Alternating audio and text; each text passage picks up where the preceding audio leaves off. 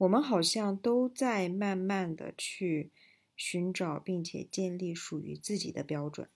对对对，嗯所以我觉得你想要的东西，不管它被叫做什么，它不管它被叫做幸福，不管它被叫做浪漫，还是说世俗，只要你能接受，只要，它能让你跟另一半和平共处，我觉得这个就是不错的。嗯。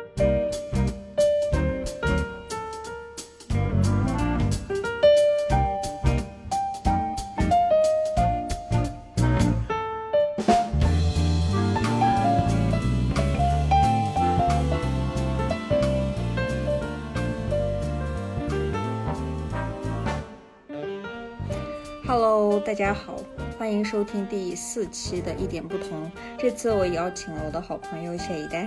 大家晚上好。我们今天主要是想聊一下，因为嗯、呃我的朋友他在北京算是生活了差不多有十一年，对，十一年了。加上本科时期，对吧？一直到现在为止一直在。工作，对，嗯十一年了。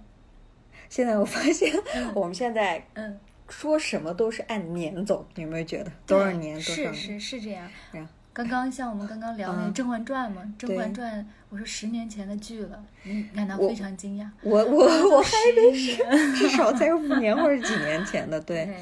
对，真的是时间过得太快了，跟以前总想着快点长大，现在就觉得希望每天都能过得再慢一点，四十八小时也还蛮好是的。让让让人稍微就是慢慢的体会每一天。嗯嗯，所以就是那么十一年的话，而且对于我们来说，我觉得这十一年刚好是从十七八岁开始到真正的变成成年人，因为以前。别人大家都说，哎，十八岁就成年了，其实那个真的不是。对，我觉得十八岁这个成年可能指的是像外国人体上那样，或者像外国人那种十八岁真的要开始自己打工赚钱去独立生活对对对，并且毕业以后去还他的这个学费贷款啊、嗯等等嗯。但是我们还是从十八岁一直到至少二十三四岁吧，至少二十三四岁都是在父母的呵护下对，如果你要读继续读研究生、本科生，一直是在学校那对就 这个时间 真的不知道是什么时候才能成年。而且我个人的感觉就是，可能是嗯。这几哎这两三年，我嗯才觉得自己真的成为成年成年人了，就是很多事情可以稍微理性一嗯点、成熟一点。去嗯感觉，而且你有没有觉得我们现在也会把父母称之为大人？对，大人总是这么说，对。不对？如果小朋友叫我嗯。阿姨的话，我都觉得嗯不对呀，有点失落，我还是个小姐姐的。我偷偷告诉他叫姐姐。对对对，所以说这个嗯。关键的就这十年吧，就本科上来了以后，自己工作打工，自己在这边打拼呀、什么，嗯就是变化最多的一还是参加工作的这几年是吧？那个，是属于那种裂变形式的，是每一年跟每一年的变化太大了。是的，因为你以前一直在学校的话，你只能说是，哎，我今年大一，明年嗯大二了，对是吧？？高一了，高二了，但是你跟你之前的高一的感觉可能嗯没啥太大的变化。对是这样，但是工作以后，嗯嗯就是每一年过得那么快。我想你可能也跟我一样，嗯每一年都有个计划，就是我想明年达到一个什么样的呃地步，或者我要做到哪些事情。对，然后做如果做不到的话，可能越到年底就越慌。而且而且你有没有觉得，就是 每一年你经历的事情特别多，是，会特别多，而且因为以前我倒没觉得上嗯本科呀，或者是之前，我觉得嗯每天过得好像一样。差不多。，对，但是等我比如嗯说现在，如果我每年我把我自己的那个微博翻一下，对，或者是不对，三个月我就翻一下，我都觉得我的天，我咋干了那么多事情？事，对对 对，事情过得特别多。可能就因为每天做的事情都不一样，或者每天都会有新的事情发生，嗯或者说会面临更多的挑战，所以时间感觉过得更快了。但是像以前的话，每天都在做同样的事情，早上起来，而且你还会觉得有点 boring 那种。哎，对对对，是吧？是、嗯。是的，而且我上次看一嗯个播客，他就说，嗯。就是过了二十五岁之后，但嗯。你就会觉得这时间过得特别快，还跟你的新陈代谢有关系。哦，我觉得特别有意思，因为他是这么解释的，嗯。就说二十五岁之前或者是更早，就是你新陈代谢快，也就是说你的生理的时钟嗯。比外界时钟要走得快，所以你会觉得外界慢。哦然后现在我们的新陈代谢变慢了，就觉得外边在飞速，你知道吗？这个这个有点儿算是痛点吧。新陈代谢越来越慢，但是人变得越来越胖。所以以前的那种，比如说你熬熬一天的夜呀，嗯或者是吃个烧哦。烤啊什么的，你这一周连续着吃油腻的东西，你都都不会有太大体重变化，对。但是现在不一样了。你要瘦呀，你想要减肥呀，就是要付出的代价更多。对对对，就是你需要减肥的时间太长，但是 你稍微不注意，那么两三天又胖回原形了，就感觉 对哦，对哎呀，这所以其实我觉得那些还在上大学、二十五岁以内能任性，那你就任嗯，任性一下吧。之后，其实你真的会比较后悔当时为什么没再是 爽一下。是，我觉得稍微任性一点，也能嗯激发出人内心最最真实的自己吧。很多人其实他外表表现太出对他外表表现出来的跟他自真正的自己是不太一样的。嗯嗯我之前看过一个电影的介绍，嗯那个电影介绍我忘了电影叫什么，是有关一个一个小女孩，她是上一个话剧课的话剧班的一个学生，她有一一位母亲，她父亲很早就去世了，她还有个脑瘫痪的妹妹。嗯，所以其实可以听出来哈，妈妈更多的爱肯定是在妹妹身上，而这个女孩子可能更缺爱一些。嗯她不得不更懂事，能这样的话，以此为妈为为自己的妈妈稍微就是分清一点点就是负担吧。嗯但是妈妈好像看不太到她的这些努力，所以呢，这个女孩子就很压抑，每天都过得很压抑。后来有一天，有一个大导演来他们的学校，呃，试镜嘛，看看就是选演员。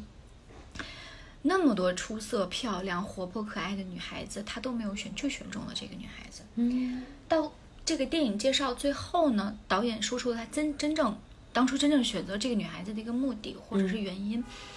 他说他他这个导演可以从这个小姑娘的眼神里面看出来那种叛逆的那种感觉，就是有一个东西想要爆发出来的那种。是的，并且他从在学校选中这个女孩子，一直到他们开始拍这个话剧的这个中间一段时间，一直在通过不同的事情或者是不同的训练来激发出她内心最真实的那个样子。嗯激发出来以后，发现这个女孩子其实很叛逆，非常的活泼。然后呢，可能跟他那种很懂事的样子不太一样。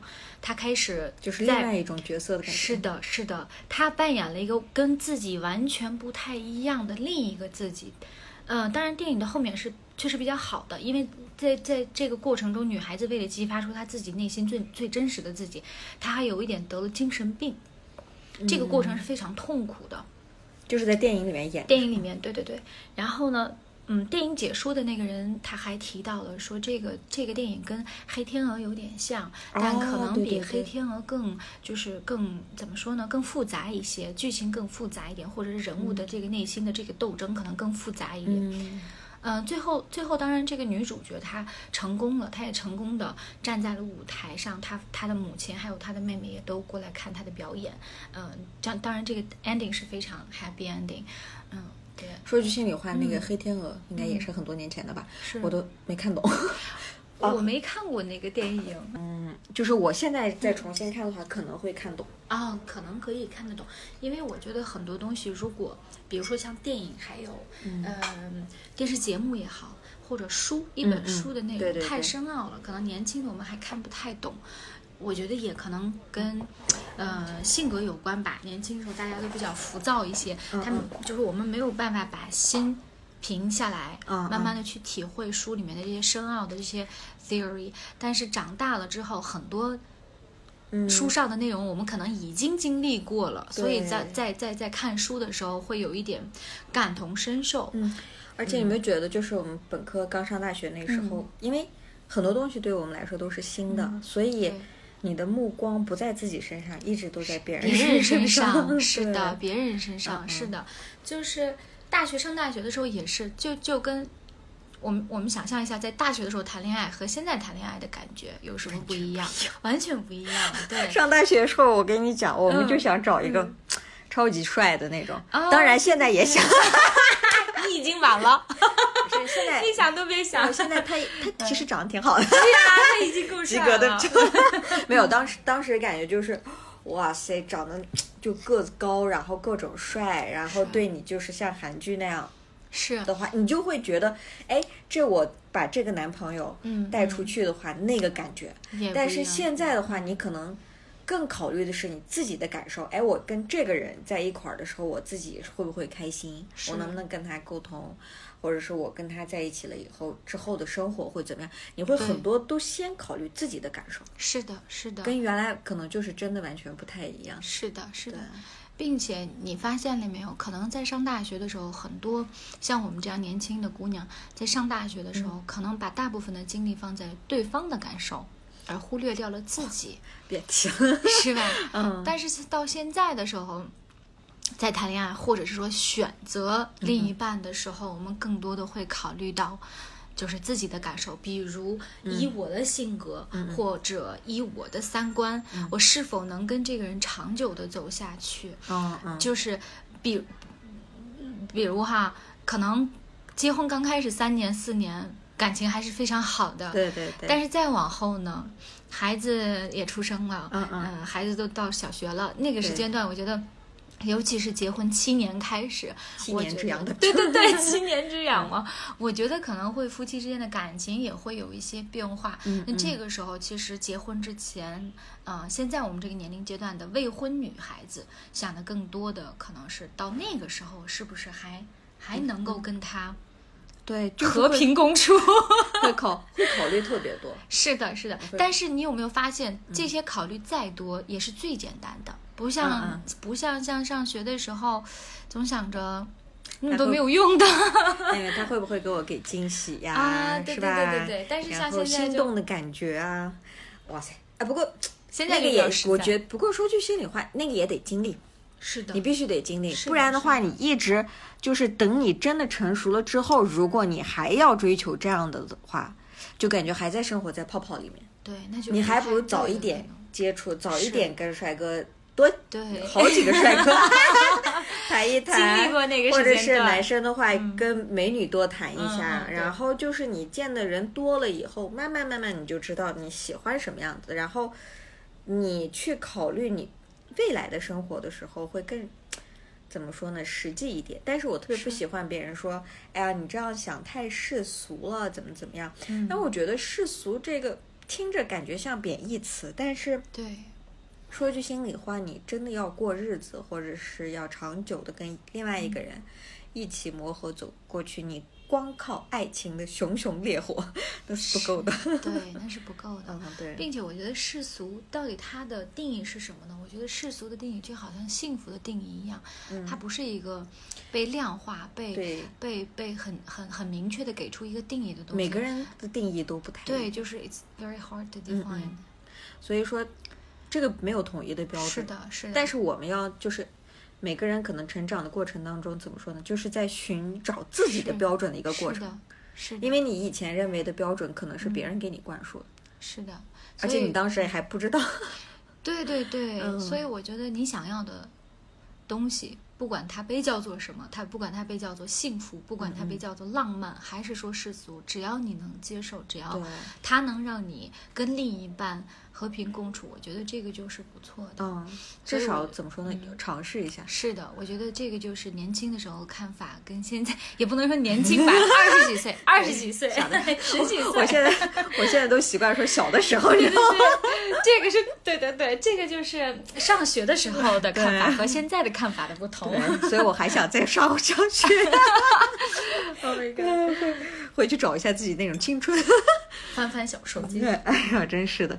那那就是，嗯，我们话说回来，你比如说在北京，嗯，那应该是你第一次离开父母的时候，是，对吧？嗯，离第一次离开父母，算是到了一个 特别大的城市。你当时的感受是在哪些方面会有一些变化呢？你觉得到这边来了以后，第一年来，其实嗯我还没有来得及去慢慢的感受自己的感受是什么，或者是慢慢的去听自己的心声是什么，我就已经来北京了。嗯，嗯、我记得我你当时开心吗？我没有非常的开心，但也没有不开心。嗯因为当时的心情是非常复杂的。一方面呢，觉得考上了自己想就是填的那个志愿，第一个志愿，嗯就感到非常的幸福。但是又想到四个月要离开父母四到五个月，嗯然后一年可能就见两次，每次一到两个月，我就会有一点呃失落吧，因为我是一个非常恋家的人。我记得是爸爸带我来北京的，所以我们是从呃家那边的火车站，嗯、跟妈妈就在那儿 say goodbye 嘛。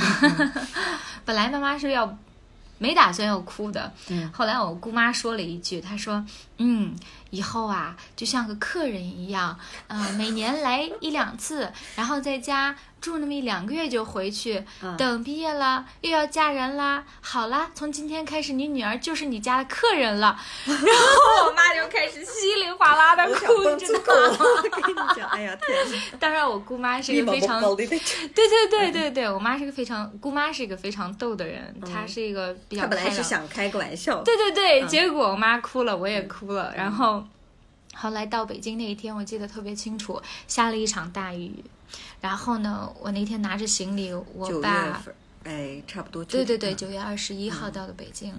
那天我们学校的老生，就是比我们高一届的老乡们，都是出来接我们的到的。哎当时他们八月二十一，九月二十一号那，你们好晚哦。对，因为那年奥运嘛，那年奥运哦会、所有的项目都结束了以后，我们才过来报道的。然后他们来接我们到学校安顿好了，后来我爸到旁边的一个酒店住嘛，他住了两天吧，应该。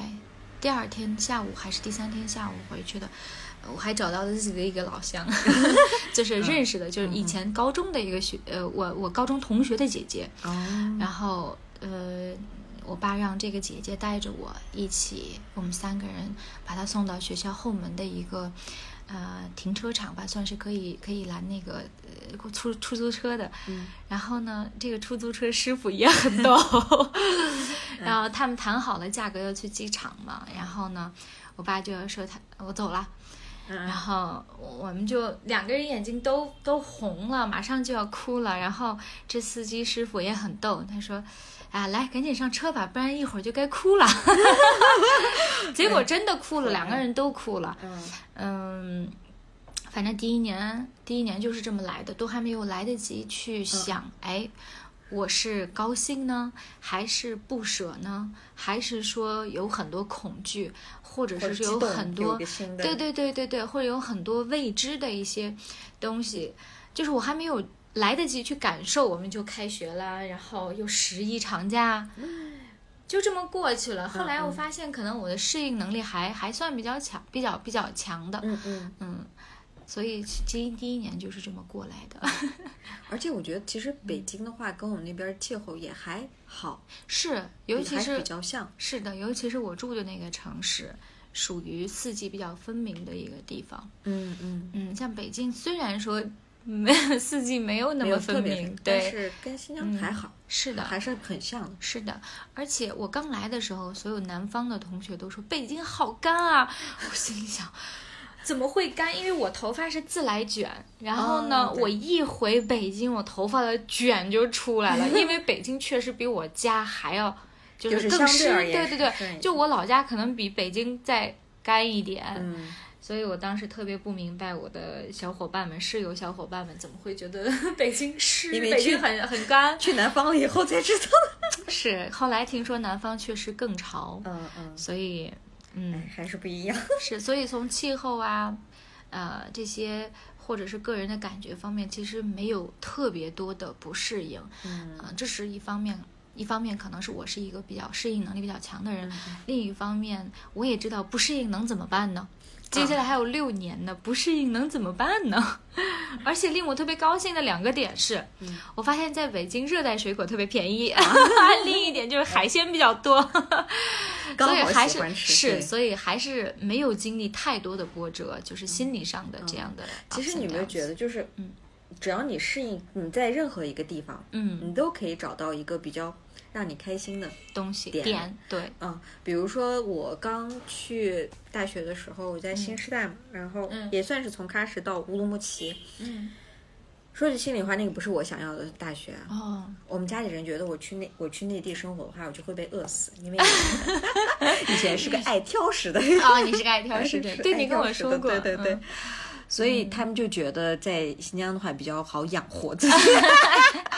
吃的起码吃的不用，担心然点。后到我们那个学校，因为在本部特别小，嗯嗯小的不能再小，因为我以前的高中就挺小的一个学校，啊，然后我觉得我真跟小地方了有，刚开始也是特别排斥，但是，嗯，因为原来我们家里人管的比较严，所以我觉得嗯。就是能跨一个城市生活嗯也蛮好的。后面我也就适应了，差不多可能是三个月，就嗯因为我我不是那种恋家的人，可能是原来家里人管得太严，嗯，然后我觉得，嗯、我只是应我本来应该去更大的城市，比如说北京、上海呀，嗯或者是大连呀，反正反正就是想去特别大，就是越远越好。嗯就是，就是当然第一步迈的又稍微小一点，去了乌鲁木齐。不过就是现在回回忆一下。其实有很多美好的回忆，像比如说我们师大本部的那边儿的那个操场呀，跟朋友一块儿转的，嗯，虽然我们是当时是八人间，就觉得现在想一想，哇塞，太挤了。但是当时也也挺开心的，跟跟室友什么处相处的关系也特别好。然后我们学校对面就有夜市啊，有那嗯个陕西凉皮，哇塞，我现在想一想都流口水，你知道吗？学校对面的吃食对，所以我就觉得，哎。其实特别好，因为嗯后来我上班去了我们师大的另外一个分校，就是在卡子湾那边，然后我在那边当老师。嗯，刚开始到那里的去的新生，就是预科生，原来预科生是在内地，那现在就是基本上就在我们师大。然后当时是在卡子湾，就是新市区那边，喀什东路，嗯嗯，也挺鸟不拉屎的一个地方。当时他们也不喜欢那里，嗯，也相对于市区来说，确实是比较偏、比较荒。但是，现在比较他们嗯，不对，他们总的来说，你在一个地方喜欢一个地方，可能是跟那里的人、嗯，跟那里的事物，你稍微相处一下，你总还是会喜欢那儿的。是，就那一个短暂的两年，搞了很多活动，他们就是现在就算是他们去上海、北京这种地方嗯嗯。上学，或者是内地上学，他们也会特别想念那里。嗯。所以我就觉得这，哎，人哦，嗯。真的是把它放到哪里，你就对那儿都会产生多多少少的感情，是的对吧？是的，而且这个地方是给你带来更多特别多变化的这种，是的，嗯，所以就是想跟你聊一下，嗯，这个。嗯，其他方面的变化，像比如说到大学了之后，经济方面，你父母是怎么？经济方面肯定是靠父母，嗯、但是就是他们还是会给的，就是够，比较够一些，而且可能到月就是他们是月初给我那个生活费嘛。但是可能到十八号的时候，可能爸爸就偷偷的开始问我钱用完了吗？是不是花完了？哇，真好。嗯、对，或者说我有出差费，要不要给你汇过去？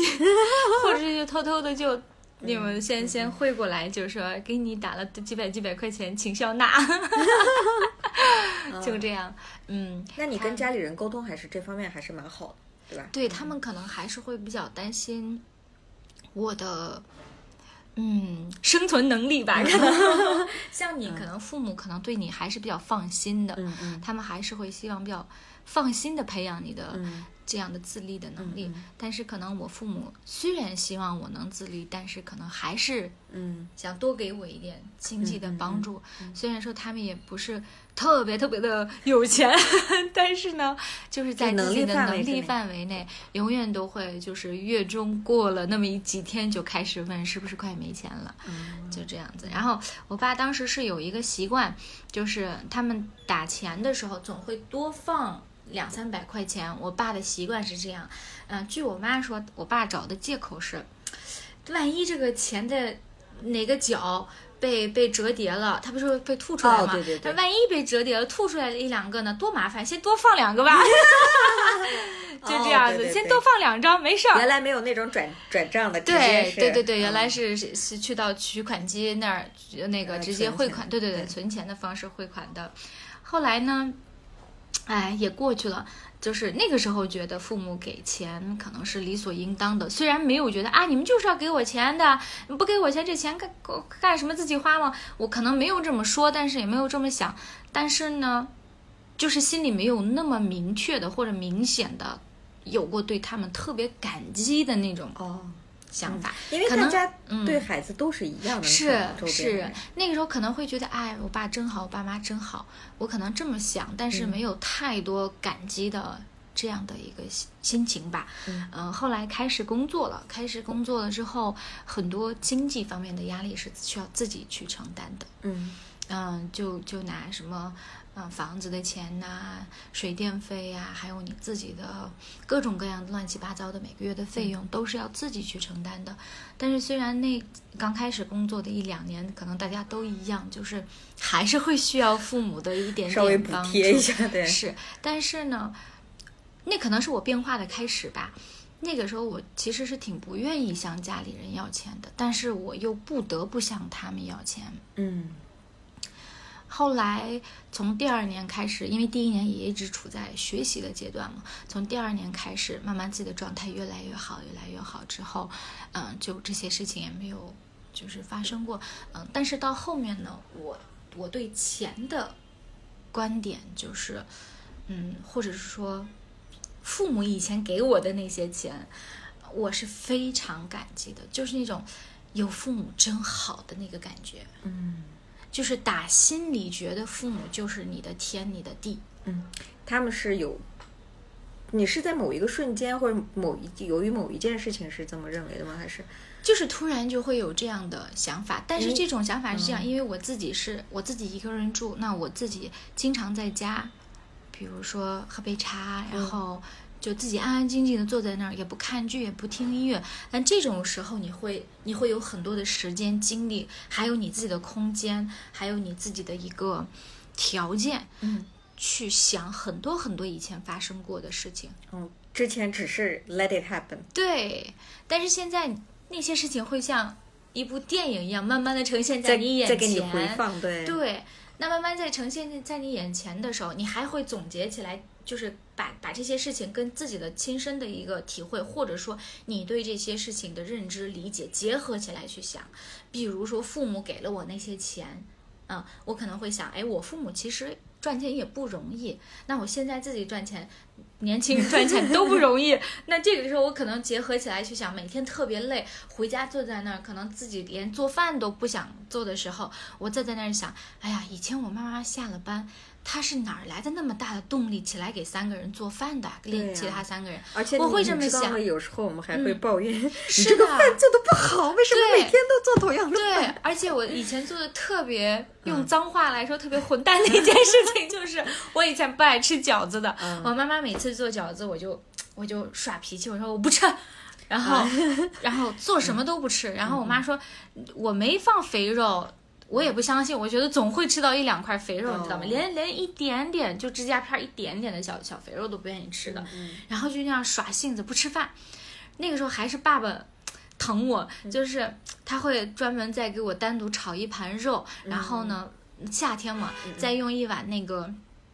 呃，那个酸奶泡一点馕或者是饼干什么的给我端进来，哇，让我吃这个。嗯就是我我我当时可能是赌气，我就说我一一根一只饺子都不吃，然后我就躲在自己的卧室里面，就这么倔。嗯，我现在想想就觉得特别的低蛋。不过 哎，不过可能小的时候就是你不知道嘛，因为想你你想一下，我现在想，你看父母两个人的工资，嗯。也就那么点儿，对。其实，在那小地方，对，而且他们也没有别的额外的收入，是的，但是他们要用这个钱去给我和我弟弟交学费，啊，然后还要供你，比如说每个月给你给多少钱，而且他们还要还房子的贷款，对。然后我们那边还当时以以前啊，现在还可能稍微好一点，就 bad get 就是是那种。那个礼仪，往来特别多，哇塞！这谁谁谁的孩子来了，谁谁谁的孩子走了，然后谁谁谁考考上大学了，谁生病了，谁去旅游了，回来了，反正就是到处都是钱。是结婚给钱，丧礼给钱，住医院给钱，，现在反正好多了这样的事情。就是我妈妈也会特别抱怨这些事情，但是都扛下来了，是的，而且从来不会说是我为什么要给你给钱，对，但是他他会想尽办法，就算是自己身上没钱，他也会想尽办法给你给钱。是的，是的，父母永远都是这样子的。但是你想一下，就是如我自己啊，现在嗯比如说我自己好不容易挣个钱，嗯。如果谁问我要，或者是 当然嗯。别人跟家里人又不太一样，嗯。家里人问你要的话，可能你没有办法做到跟父母当时给给你做的那种的慷慨的劲儿，嗯，对，是吧？孩子还是比较自私的。嗯嗯。但是我觉得这些事情体会的更多一点的话，可能作为孩子的立场，可能还是会愿意给父母给的更就是多一些。我当时就是下班的那一瞬间特别累又饿，然后呢叫外卖又看了半小时都不知道要吃什么，那个时候我才体会到了父我母亲的不容易。嗯嗯或者说我做完饭特别累，不想洗碗的时候，我想象一下以前我吃完饭起来就走，让我妈辛辛苦苦做完那一桌菜，我们五分钟解决掉了，她还要洗碗打扫房，间的时候，然后还要再去上班。是的，那个时候我就发现，妈呀，就是母亲这个角色在这个家庭里的任务太重了，这个角色太累了。我当时也会这样的想，嗯、后来。嗯，钱这些方面也是自己开始觉得赚钱真的很辛苦，嗯也不是那么我们想象的那么简单的时候，呃，我慢慢就发现，其实父母也不容易，嗯嗯，父母也就是只有你自己亲身经历了之后，对你才能去体体会到别人的，所以就是出去独立独自这种生活过一下，嗯嗯嗯，还是感觉会不一样。对。那我想问一下，就是你自己挣钱了之后也，我我们都知道，就是挣钱不容易，对吧？嗯从什么时候开始学的会要去存钱？嗯，从工作的第二年开始嗯，想到了存钱这件事情，为什么呀？呃，也没有很明确的哪件事情影响了我，让我去存钱。我从小就是个爱存钱的孩子，嗯这么好，我从小就是个特别嗯爱存钱的孩子。嗯，小时候就是父母给的零花钱呐、或者是呃亲戚给的压岁钱呐、都会放到我们家。当时是有一个呃录音机，你知道录音机那个时候叫、呃叫什么录像机还是什么？就那个录影带会动啊，对对对对对，嗯那种。然后那个旁边两两边不是有音响吗？哦对，音响的下面我也不知道为什么，好像是那种 decoration 有一个特别大的圆圆的一个小洞洞，嗯那个洞洞是可以把手伸进去的，哦，那里面没东西啊？没有东西在里面是空的。然后你想啊，嗯我知道那个小、嗯我的我的小空间啊，嗯就会把我所有的钱都会偷偷的放进那个小洞洞里面。嗯嗯就是我当时以为可能我家人都不知道，但是我其实自己是知道的。我这样存，我应该是在五岁的时候吧，五岁还是六岁的时候，当时就存了三十六块钱。那个时候的三十六块钱，我就这样存存存了三十六块钱。后来上高中的时候也会存钱，但是基本上也没有什么特别需要花钱的地方，因为就就需要的话就跟父母要。但是当时你知道，就是那个时候没有支付宝，也没有微信支付，所以你每一次买菜买完东西以后，你你有一两毛钱的，或者是一分钱、嗯两分钱的那种 change？嘛对，我就把这些给存起来了。结果呢，我就存了一段时间之后，有一天我就想数一数我到底有多少个一毛钱，数了应该有半小时吧。所有的钱数了有半小时，我记得特别清楚。我当时是，嗯，存了一百三十六块几毛钱，还是一百三十二块几毛钱，多哎！你想那非常多。而且你知道，我小姨的那种，我小姨她在农业银行工作嘛，然后我有一天我跟她说。你你你帮我把这个带到银行，帮我换成整的回来吧。因为小姨也没拒绝我，然后等她回来以后，开玩笑跟我说：“妈呀，丢死我的脸了！” 他说他到银行打开那个大封那个信封，里面全是毛毛钱，一分一两分钱，丢死人了。开玩笑嘛，嗯嗯就是说嗯你怎么攒的这么多钱？你当时很有成就感吧？非常有成就感。然后一百三十多块钱嘛，然后当时我特别想要一种发卡，我就说我要买这个发卡。因为生日也快到了，那个时候，后来爸妈也没有用我那个钱，还是给我买了那个发卡。那你那钱是一直是放到你自己这儿吗？对，后来怎么花掉的我也不记得了。但是你只是记得当时拿到钱的对对那个感受，对对对对，是的，是的。嗯，然后每年可能就是节日啊，过年的压岁钱都会存下来，但具体我应该是给我妈妈了。哦，对，后来开始工作以后，因为第一年也需要学习，很多时候是学一、第一年的工作其实是学习的过程。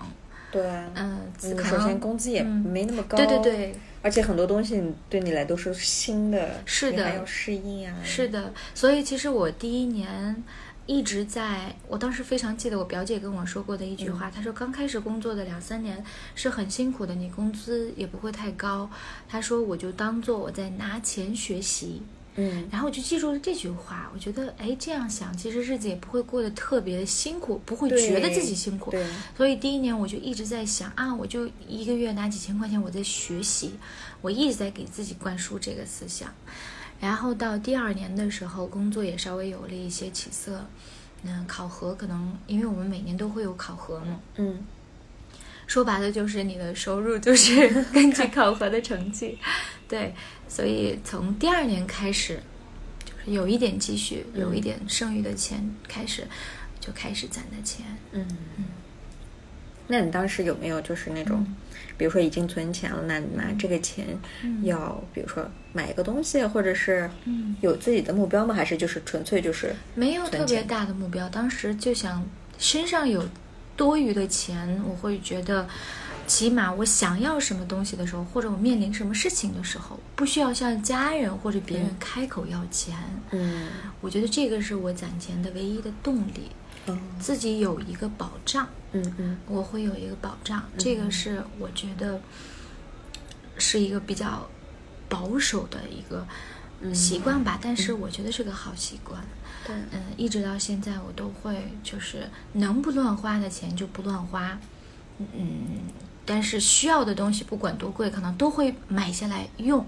像什么什么护肤品啊这些东西，毕竟对女人来说还是比较重要的。嗯什么护发那些东西，呃，那些我倒不会。还有吃的这些，我可能从来都不会省。嗯但是只要是只要是能不花的钱，我可能就不会乱花对，不会乱花。嗯这样能也能省下来很多钱。比如说能不在外面吃，我就自己吃，毕竟我自己也比较喜欢做饭嘛，所以嗯，这样能攒下来的钱可能相对来说更多一些。嗯那可能跟我不太一样，就是嗯我也存钱，但是，哎，我存钱是什么时候开始？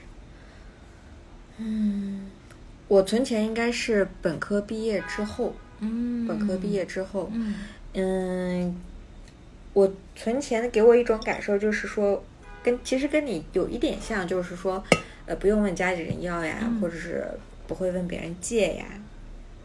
嗯，但是我我一般存钱的目的就是可能是，哎，我下个月或者是几个月之后想买买个电脑啦，哦，或者嗯是我想换一个大点的房子啦，嗯。或者是，哎，我想拿这个钱去交学费啦、什么的。比如说我本科毕业之后回家工作，然后当时家里人不太同意我上研究生，嗯嗯嗯，但我想的是最后再再挣扎一下，嗯，再考一次，嗯嗯因为之前考没考上，第二次再考，嗯，考的时候我我就心里就清楚，如果我再问家里人要钱的话，嗯。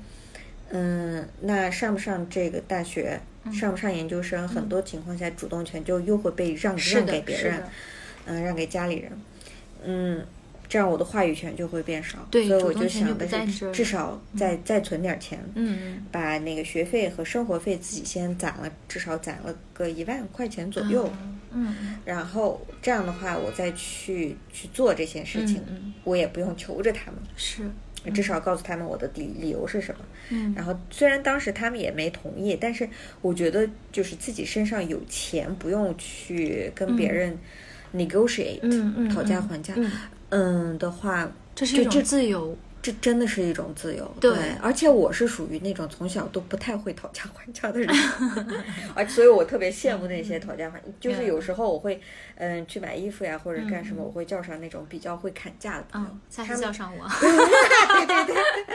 就别人就可以，但是但是我我可能一方面觉得不好意思，另外一方面我就觉得麻烦，或者是反正就是我感觉可能是在逃避问题。嗯，我现在回想回想一下，嗯嗯嗯，所以我就觉得，嗯，我存钱的方式可能就是想要得到一些什么东西，比如说我上本科的时候，嗯，家里人你会给你按那个一个月可能打两次钱，嗯，但是我们家里人就是，呃，一个月一次，嗯。一个月一次就是固定的打钱，然后但是呢，他们可能不太清楚，对于女生来说，嗯。上大学的时候，你可能相对于你，我们家里人说，哎了给他们等一晚，就是嗯，对对对，吃饭不要省，是是，然后其他东西少，衣服少买，其他东西少买，是是他就会不停的跟我这样说。嗯但是我刚上大学，大我就是像我们刚才聊的，我肯定会看穿着打扮呀，别人都穿的那么好看，你也想穿好看，是你也想用一些化妆品，因为你本科哎不是高中那时候从来不不会打扮呀。是的，你上嗯，你上本科了，你看你的朋友都在化妆，你也想化化化妆呀。当然，我们也没，我们也不敢去买柜台上的东西，但是一些小店里面的口红呀，或者是这种的化妆的东西，你多多少少少还是想买。对，但是这样的话，他们当时寄的钱肯定是不够的。嗯。后来特别好的就是我当时的老师就给我推荐了一个，因为我当时学习成绩还行，然后嗯就推荐当家教。嗯嗯，这种就是多多少少都会有一些零零钱，然后嗯每个月可以多上个一两百块钱。对于那个时候来说，啊嗯，零八零九年，哇塞，那个钱嗯真的可以帮我，就是加上加上家里人的钱的话，我当时也不存钱，但是嗯也没有哎。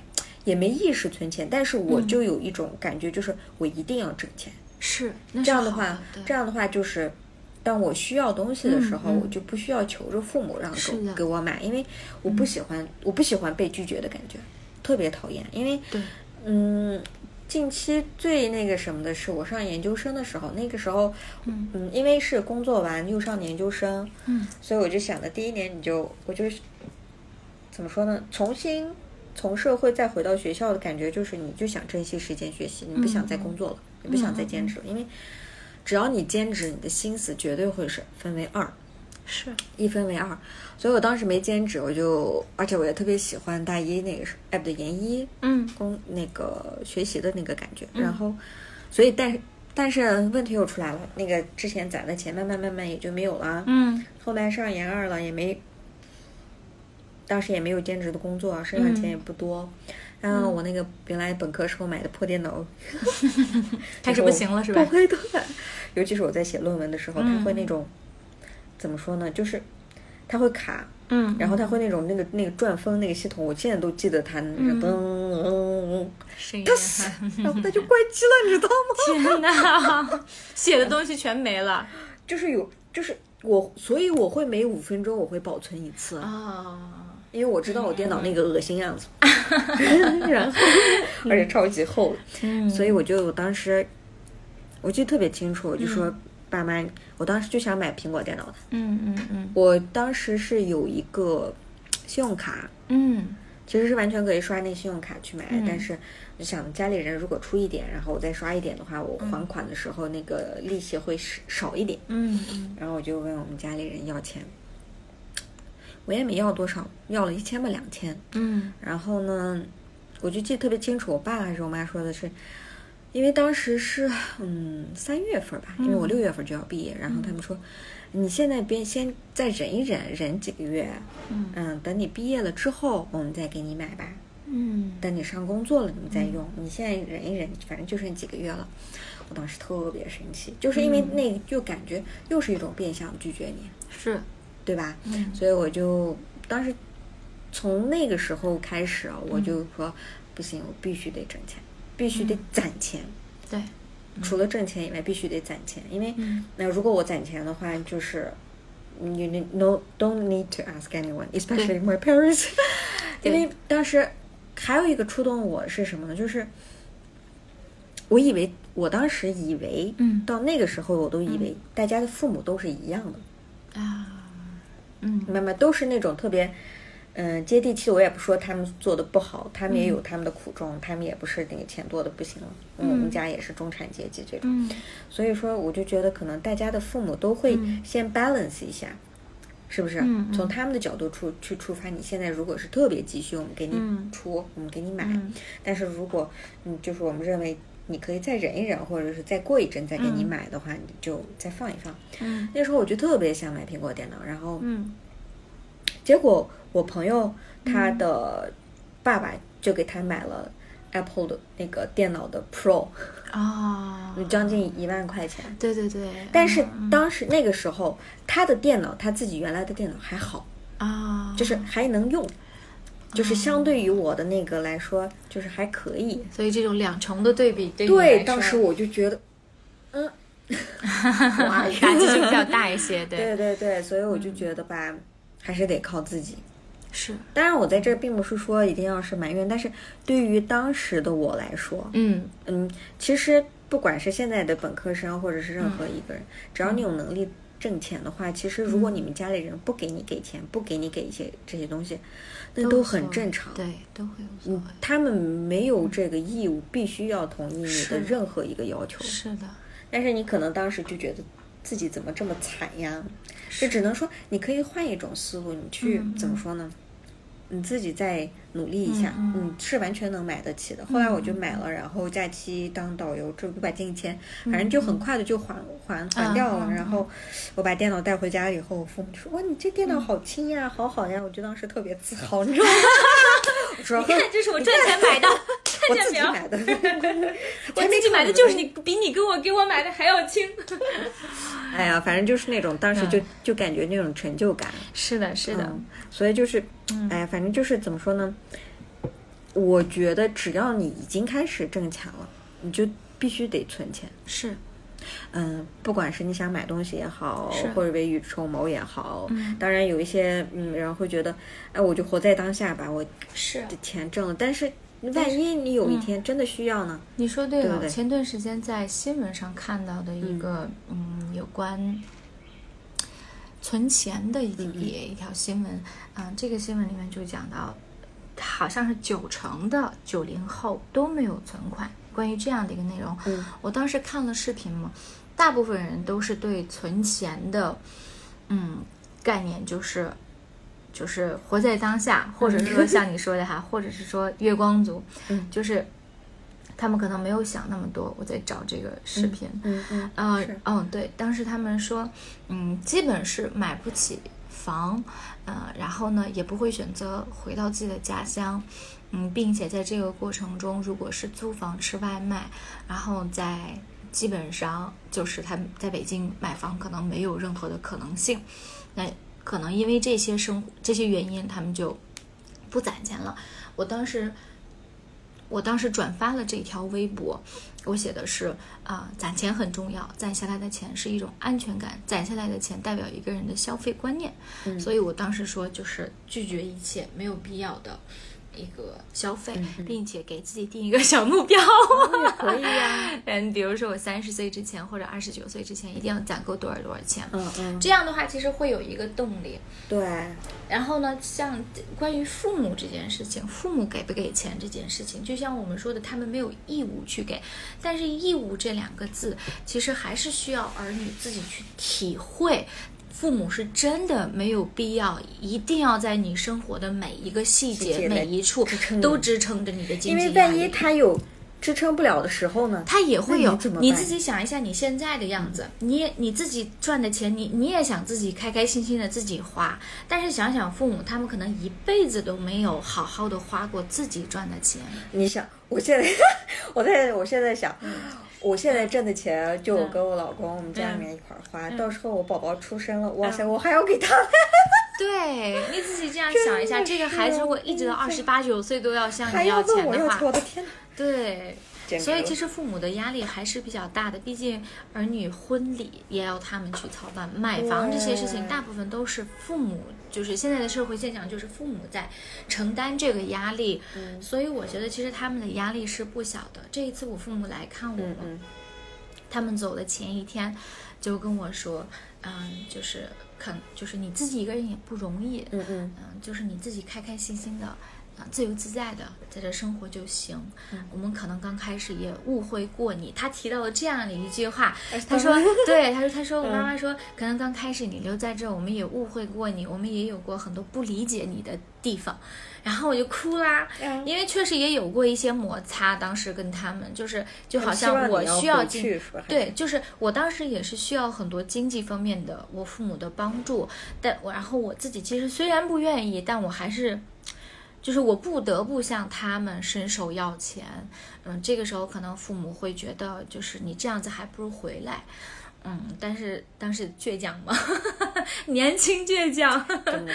对，然后我父母当时提到这句话，所以其实可能，嗯，像你妈妈，可能到现在都会心里有一点点一个小疙瘩，嗯嗯是想，哎，我当时为什么就没给他这个钱呢？对对对，他嗯肯定会心里这么去想，对对对然后他每当看到你的电脑，说不定都会想起这件事情，他心里还是会就是好像有一把火在内心有点烧一样，嗯就不舒服。其实父母的心是特别软的，嗯嗯，而且越到他们五十多岁往六十岁走的时候，其实他是他们是变得越来越 soft 那种。对，非常的。其实我觉得这种 soft 是一种不安全的感觉吧，因为孩子长大了，他也有他也会有自己的家庭，他也会成立自己的一个小世界。就离你就更越来越对远了。对，儿女离自己更远，然后他可能更多的会想起我以前有没有做到过不满足他的地方，他现在会不会哦想起来离我更远呢？我觉得父母会这样子想，嗯所以我觉得。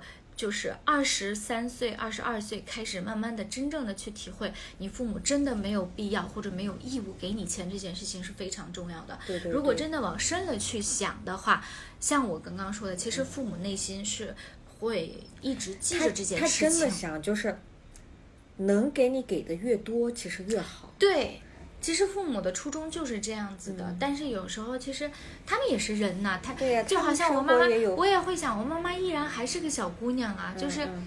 她也会想打扮，她也想贴面膜，她也想穿的 好看，其实所有的妈妈都是一样的，所以这样想来的话。虽然我们是小姑娘，妈妈也是个小姑娘，内心她依然是个小姑娘，对。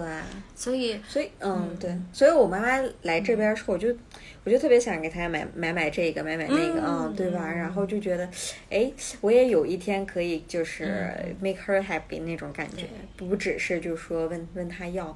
然后刚对对对对，刚聊的时候，我突然想了一个一件事情，就是我觉得给提个醒，就像嗯。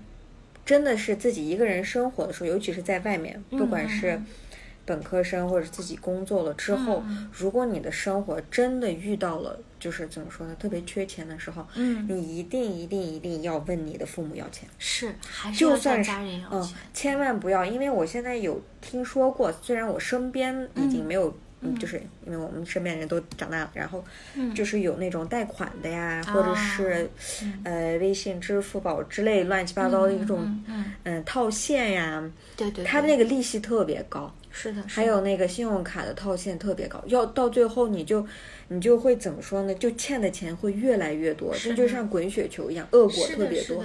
你可能刚开始你就会觉得，哎，我问父母要钱，或者是嗯。我闯了一个什么祸，我如果问爸妈要钱，他们会说我或骂我，嗯。然后然后你们可能就会觉得不敢问家里人要钱，怕他们说你们。但是嗯。说归说，能帮你灭火的还是家里人。对，还是家人，他们总会帮你解决问题，但是千万不要问，就看那种，哎呀，嗯、就帮你套现个几千块钱，没事儿，你慢慢还这种的，或者是那个手机上，你那个几千块钱，它那个利息涨到后面就特别多，而且你是一个本科生，你想一下，嗯你到时候没有能力还这个钱，嗯嗯嗯，然后你到时候就要交学费了，又问家里人要钱，你这个嗯就是一个谎就包着另外一个谎，是的，是的，确实这样。我弟弟嗯前段时间也提过这个事情，就是，嗯，买什么东西，他说他在花呗上买就行。然后我爸说花呗是什么，因为他们也不知道嘛，就给他解释了一下，类似这种信用卡之类的东西。我我的立场是能能不用那些东西，不学那些途径，就不要用那些途径。我跟他说，你需要钱跟家里人跟我说。然后我爸就我们爸也是，借给他，你到时候再对对，没有无就是无息还款。对，然后我爸回了一句：“我们就是你的花呗呀，不要乱借钱。哇，好可爱。”对呀、嗯，不过还好，就是怎么说呢？嗯，就是有工作的人还稍微好一点。对对，就是至少你这个月你还不起，你下个月的工资你可以还掉。嗯但是尤其是没有收入的，或者是嗯刚上工作单位的，就是不要去弄这种的利息呀、套现呀是这种，你会是越陷越深。对，工作第一年能不花的钱不花，嗯，踏踏实实的 吃饱了，好好工作就行。我觉得其嗯他的花费慢慢都会过去之后，你的工资涨了，就是所有你以前想买的东西，你都能自然都会有对，自然都会有的。嗯，所以就是我觉得经济方面还是，这就是一个过程吧。是的，就是总的总归你，嗯，会吃个亏，没钱花，嗯然后各种窘境都处理了之后，你就觉得，哎，我是不是应该得存钱？就很多，嗯，我觉得啊，大家，嗯，不存钱人可能真没有经历过没钱的那种滋味，完全是的，是不是是的，就有一些人可能是从小就是养成习惯，可能你你就比较喜欢这样，或者是你可能见了你家里人的存钱，然后你也就慢慢就学会了。但是有一些可能就是完全没有这个意识啊，比如说我弟弟也没意识，到现在也没意识。对。不过因为他一直是在我们家里面，然后嗯吃住什么的也不用愁都在家里面，嗯所以他还没有经历过这种的 crisis。嗯嗯嗯，但是如果万一你真经历了，或者是你嗯想独立的去过自己的生活的时候，嗯你总归需要钱的。是嗯，你如果自己没有一定的积蓄的话，你家里人你又不想要，那你就很很有可能会走歪路。是的，是的，确实是这样。反正真的是，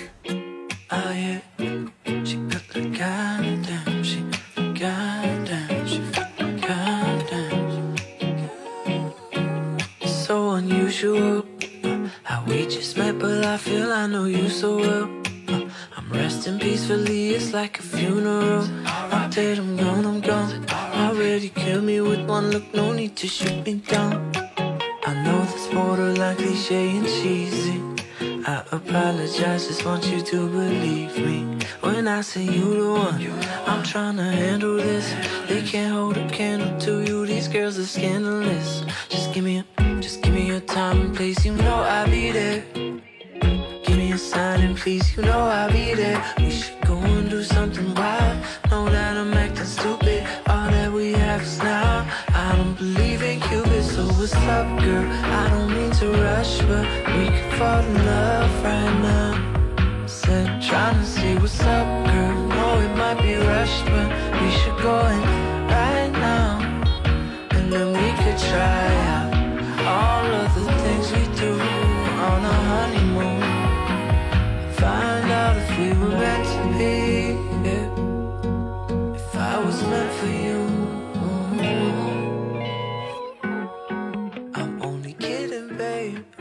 only kidding. I knew I had to shoot my shot. Cause see, they all the same. Can tell you different.